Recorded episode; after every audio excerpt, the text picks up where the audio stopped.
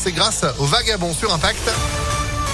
Zazie aussi sera là, Cindy Lauper, la météo toujours aussi chaud et puis l'info, sans Noulier, bonjour. Bonjour Phil, bonjour à tous. À la une, la commune de Pierre-Bénite veut des réponses. On vous en parlait hier sur Impact FM. Une enquête d'envoyé spécial diffusée ce soir sur France 2 alerte à nouveau sur une pollution grave et inquiétante qui pourrait toucher 200 000 personnes au sud de la métropole de Lyon. Des prélèvements dans l'eau, le sol, l'air et le lait maternel ont révélé la présence de perfluorés, des polluants toxiques nocifs pour la santé, provenant vraisemblablement des usines Arkema et Daikin dans la vallée de la chimie.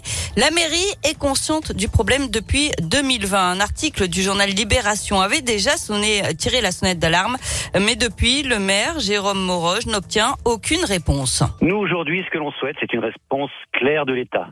Est-ce que euh, la présence d'une telle usine euh, a un impact significatif sur la santé des habitants? Depuis des années que nous interpellons l'État, il ne nous est pas répondu à cette question. En tout cas, euh, nous n'avons aucune raison de nous inquiéter outre mesure.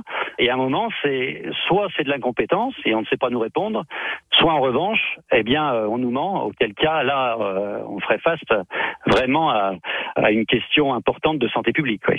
Et Jérôme Moroge rassure quand même les habitants. L'eau du robinet à Pierre-Bénite ne provient pas du Rhône, mais de la nappe de Rieux, au nord de Lyon. Et il a demandé au préfet de se prononcer sur la dangerosité des activités au stade de foot du Brotillon situé à côté de l'usine pour éventuellement le fermer d'ici à la fin de la semaine. Et le ministère de la Transition écologique a annoncé hier un renforcement justement du suivi de l'état des eaux au niveau national. Et désormais, ce sont une centaine de produits chimiques qui seront recherchés et notamment ces fameux perfluorés.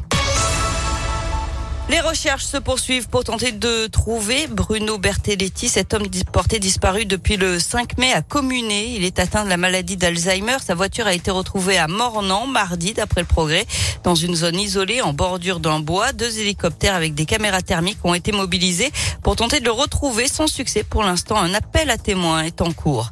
Ces révélations après le renoncement de Tahabouaf dans, dans la 14e circonscription du Rhône. On a appris hier qu'il était accusé de harcèlement et de violence sexuelle. Une enquête interne est ouverte à la France Insoumise. Le comité de suivi contre les violences sexistes et sexuelles a été saisi après le témoignage de plusieurs femmes dans le week-end. C'est l'une des dernières restrictions sanitaires toujours en vigueur. Le port du masque dans les transports ne sera plus obligatoire à partir de lundi. C'est ce qu'a annoncé le gouvernement hier. Ce sera le cas dans le métro, le bus, le train, les taxis, même chose dans les aéroports et à bord des avions dans toute l'Union européenne. Les dernières heures justement du gouvernement, dernier conseil des ministres hier avant un dernier dîner en commun ce soir à Matignon. Hier, Emmanuel Macron a salué avec solennité et affection l'équipe de Jean Castex qui va quitter son poste de Premier ministre selon BFM TV. Il devrait donner sa démission lundi après un dernier déplacement officiel au Vatican dimanche. On passe au sport avec du foot et une nouvelle prolongation à l'OL, celle du jeune Maxence Cacré, 22 ans. Le milieu de terrain formé au club a officialisé sa prolongation hier jusqu'en 2026. Quant à l'avenir de Peter Boss, il est euh, lié à l'arrivée de nouveaux actionnaires. C'est ce qu'a indiqué Jean-Michel Aulas. Le président lyonnais, lui, souhaite le conserver.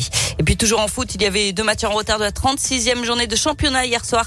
Rennes a perdu 2 buts à 1 à Nantes. Défaite aussi de Saint-Etienne à Nice, 4 buts à 2.